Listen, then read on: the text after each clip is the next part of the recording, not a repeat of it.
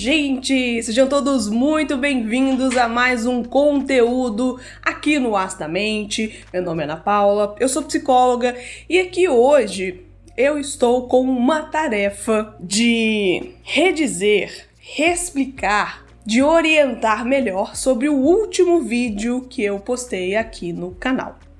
Eu postei domingo, subi domingo um vídeo para o canal falando um pouco sobre psicólogos, psicoterapeutas que perguntam para seus pacientes como que eles estão com aqueles exames clínicos mais normais, aqueles de rotina, exames de sangue, hemograma, que pode ser muito importante para fazer diagnóstico diferencial de depressão, por exemplo, ou de ansiedade, que podem ter causas orgânicas e não somente causas psíquicas.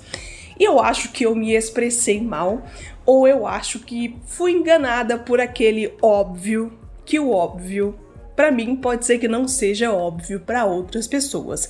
Talvez seja o título, talvez seja a forma que eu falei, ou talvez sejam as pessoas que não entenderam o que eu falei no vídeo, ou nem assistiram o vídeo e só comentaram.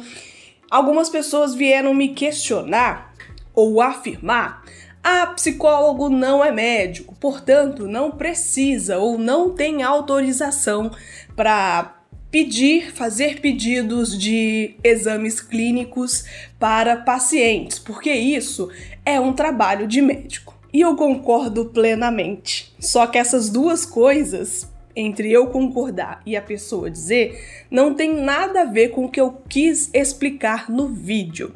Já comentei aqui diversas vezes no canal sobre a problemática da utilização errada da profissão ou do exercício ilegal da profissão principalmente na área da saúde, que algumas pessoas podem confundir bastante.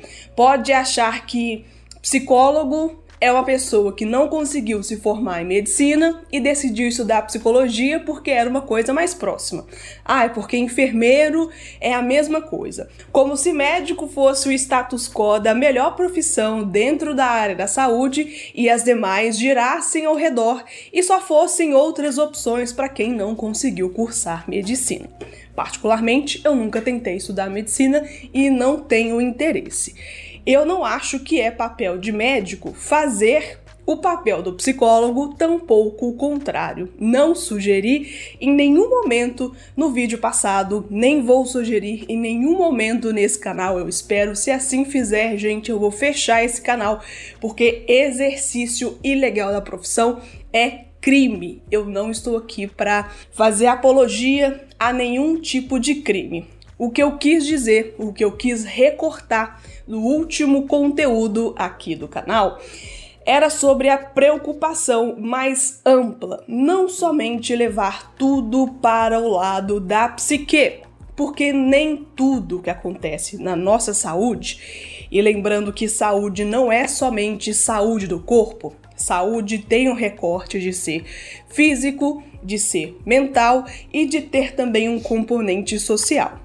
É importante que nós psicólogos estejamos atentos a isso quando nós formos fazer um diagnóstico ou quando nós formos pensar em metodologia de atendimento de um caso, de uma pessoa que está com sintomas depressivos, por exemplo, mas que pode ser que seja mesmo uma restrição causada por alguma falta de vitamina, por exemplo. E que se o psicólogo não estiver atento a isso, pode ficar por anos tratando uma causa que não é psicológica, que é orgânica. Ah, mas psicólogo pode dar um encaminhamento por escrito para os seus pacientes fazerem exames clínicos. Também não, gente. Já é difícil para psicólogo hoje em dia conseguir se manter trabalhando dentro de hospitais por exemplo, de planos de saúde, onde tem lá um médico que vai definir se o paciente ele precisa ou não, se ele pode ou não fazer consulta com o psicólogo. É ele que vai encaminhar o paciente para o psicólogo. Então percebe que já é difícil dentro desse cenário o psicólogo ter algum tipo de autonomia. Quem dirá encaminhar alguém para fazer algum exame clínico, eu não sei se é possível fazer isso, eu não sei se é legal fazer isso, se existe alguma portaria é, dos planos de saúde, da Agência Nacional de Saúde sobre isso, mas tampouco para quem é um profissional liberal, para quem é autônomo e atende somente pacientes a nível particular. Então, nós não temos uma guia para encaminhar pacientes para fazer esses exames. Novamente, o que parece óbvio para mim pode não ser óbvio para você, e eu peço desculpas por talvez ter caído nesse erro.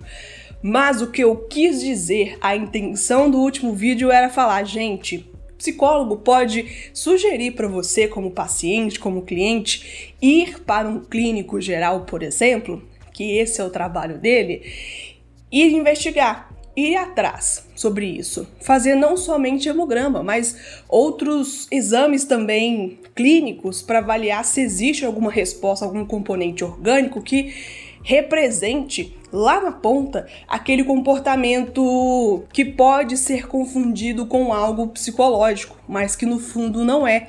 Nós não temos na psicologia nem direito, nem obrigação de saber sobre isso, de conseguir ler laudos, de saber é, ler resultados de exames, de encaminhar para isso, porque não é o nosso papel. Assim como não é papel de médico fazer intervenção clínica ou intervenção psicoterapêutica dentro dos seus consultórios.